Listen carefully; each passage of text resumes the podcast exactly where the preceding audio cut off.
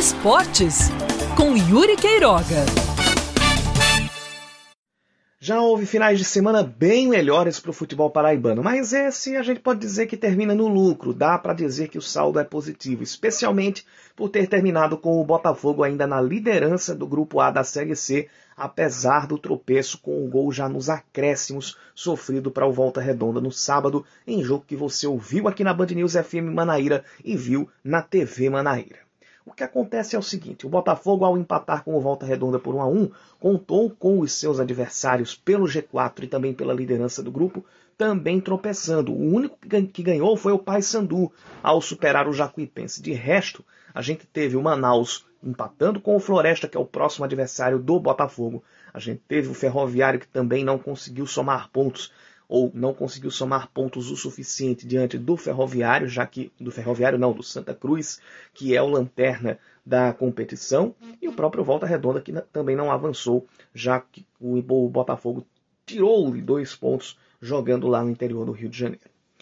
Bom, poderia ter sido vitória? Sim, poderia ter sido vitória se o Botafogo não tivesse entrado com um esquema que lhe tire muito da sua velocidade do meio Graças aos desfalques de Clayton e de Welton, o Botafogo perde duas das suas peças de maior mobilidade, de maior movimentação, e isso complica tanto a maneira de Gerson Guzmão escalar, quanto a própria postura do time dentro de campo.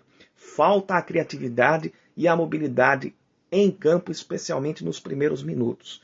E apesar do Botafogo estar com os bons resultados, isso é uma coisa a se pontuar e a se corrigir dentro de alguns jogos, quando ou se o Botafogo estiver com o elenco perto dos 100% para escalar. Na Série D, o Campinense, mesmo a duras penas e não jogando um bom futebol no primeiro tempo, derrotou o Central de Caruaru por 2 a 1 e está encaminhando a sua vaga para a segunda fase. Ganhando do Central mesmo com dificuldade, o time soma 18 pontos e se distancia da parte de fora do G4 coisa que o Souza não fez. O Souza, ao empatar em casa com o 13, viu também o Atlético Cearense ultrapassá-lo e aí se complicou muito na briga pela classificação. O 13 também precisa ficar de olhos bem atentos ao Atlético Cearense, que sim assustou o restante do grupo e pode ser um candidato à classificação nas, nas rodadas finais.